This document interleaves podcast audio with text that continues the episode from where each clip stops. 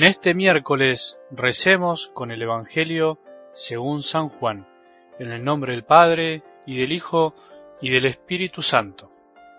Jesús levantó los ojos al cielo y oró diciendo, Padre Santo, cuida en tu nombre a aquellos que me diste, para que sean uno como nosotros. Mientras estaba con ellos, cuidaba en tu nombre a los que me diste. Yo los protegía y no se perdió ninguno de ellos excepto el que debía perderse para que se cumpliera la escritura. Pero ahora voy a ti y digo esto estando en el mundo, para que mi gozo sea el de ellos y su gozo sea perfecto. Yo les comuniqué tu palabra, y el mundo los odió porque ellos no son del mundo, como tampoco yo soy del mundo. No te pido que los saques del mundo, sino que los preserves del maligno. Ellos no son del mundo, como tampoco yo soy del mundo. Conságralos en la verdad, tu palabra es verdad. Así como tú me enviaste al mundo, yo también los envío al mundo. Por ellos me consagro, para que también ellos sean consagrados en la verdad. Palabra del Señor.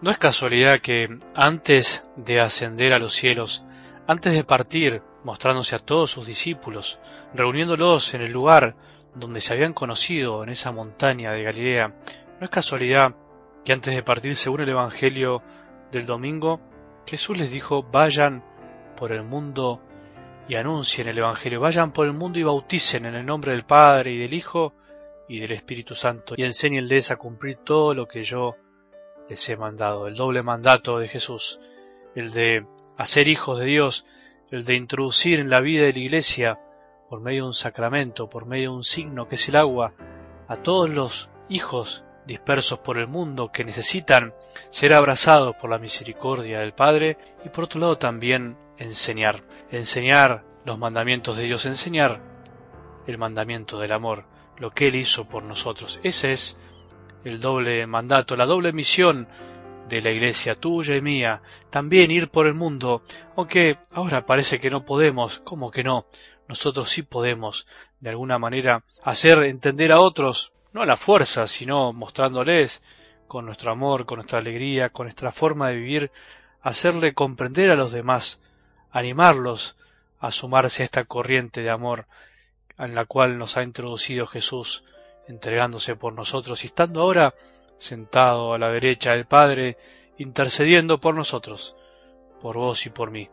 Vos también estás llamado a ir por el mundo, simbólicamente, vos también estás llamado a ayudar a otros a que comprendan que el amor de Dios abarca todo, todos los corazones y todos los tiempos.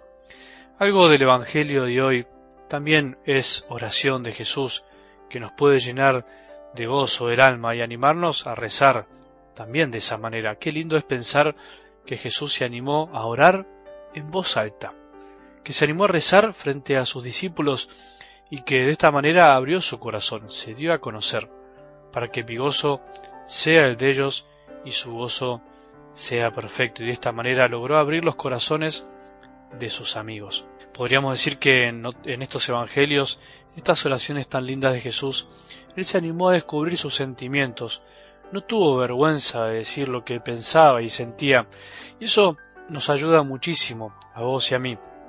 Por un lado porque de ese modo conocemos lo que pensó, lo que piensa el mismísimo Dios de nosotros y qué piensa Él sobre Él mismo, aunque solo podemos saberlo de manera limitada.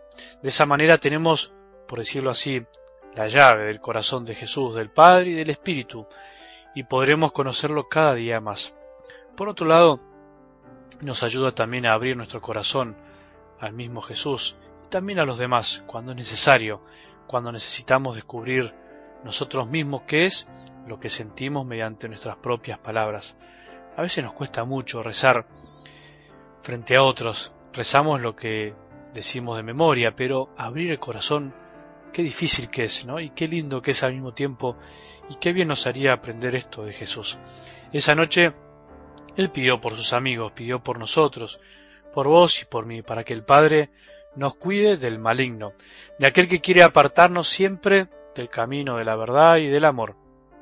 Por eso Jesús rogó para que nos consagren la verdad, no para sacarnos de este mundo, sino para que nos libre de la mentalidad de este mundo apartado de su Padre.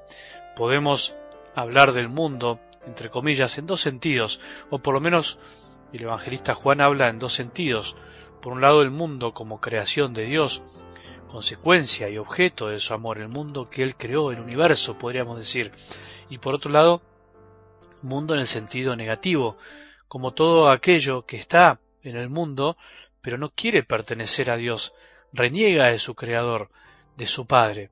Por eso Jesús dice que nosotros somos del mundo, o sea, estamos en este lugar, en esta creación que Él nos regaló, pero de alguna manera no somos de este mundo. Estamos creados para la vida eterna y el mundo los odió, dice. Estamos de paso en este mundo que podemos ver con nuestros ojos y sentir con todos nuestros sentidos. Estamos en el mundo, nacimos en este mundo, pero nuestra mentalidad y corazón no deben ser para servir al modo de pensar de este mundo, sino para servirlo al Señor. Fuimos creados y salvados para librarnos de las ataduras del mundo que no quiere amar a Dios, que lo rechaza, sino que quiere hacer de este mundo su propio mundo, olvidándose que es del Padre. Son muchas las cosas que podemos meditar a partir de esta oración tan linda, pero prefiero que oremos como Jesús oró, que pidamos para nosotros lo que Jesús pidió para nosotros, que deseemos lo mismo que Él deseó para nosotros, que nuestros deseos sean los de Él, que nuestros anhelos sean los de Dios, que nuestras búsquedas sean las de Él, que nuestra misión sea la misma que la de Jesús. Así como tú me enviaste al mundo, yo también los envío al mundo. No nos olvidemos que nacimos en este mundo, pero no debemos mimetizarnos con él, no debemos parecernos a la mentalidad de este mundo, no somos de este mundo, nuestro corazón, como dice San Pablo, tiene que estar puesto en las cosas del cielo. Consagrémonos a la verdad, al amor, dejemos no llenar por las palabras de Jesús, con sus palabras que son amor y verdad, y nos lanzan y nos invitan a amar como Él ama, a poder experimentar la alegría de saber que Él habita nuestro corazón y nos impulsa a hacer cosas que si fuésemos solo de este mundo no podríamos hacer. Que tengamos un buen día y que la bendición de Dios, que es Padre misericordioso, Hijo y Espíritu Santo, descienda sobre nuestros corazones y permanezca para siempre.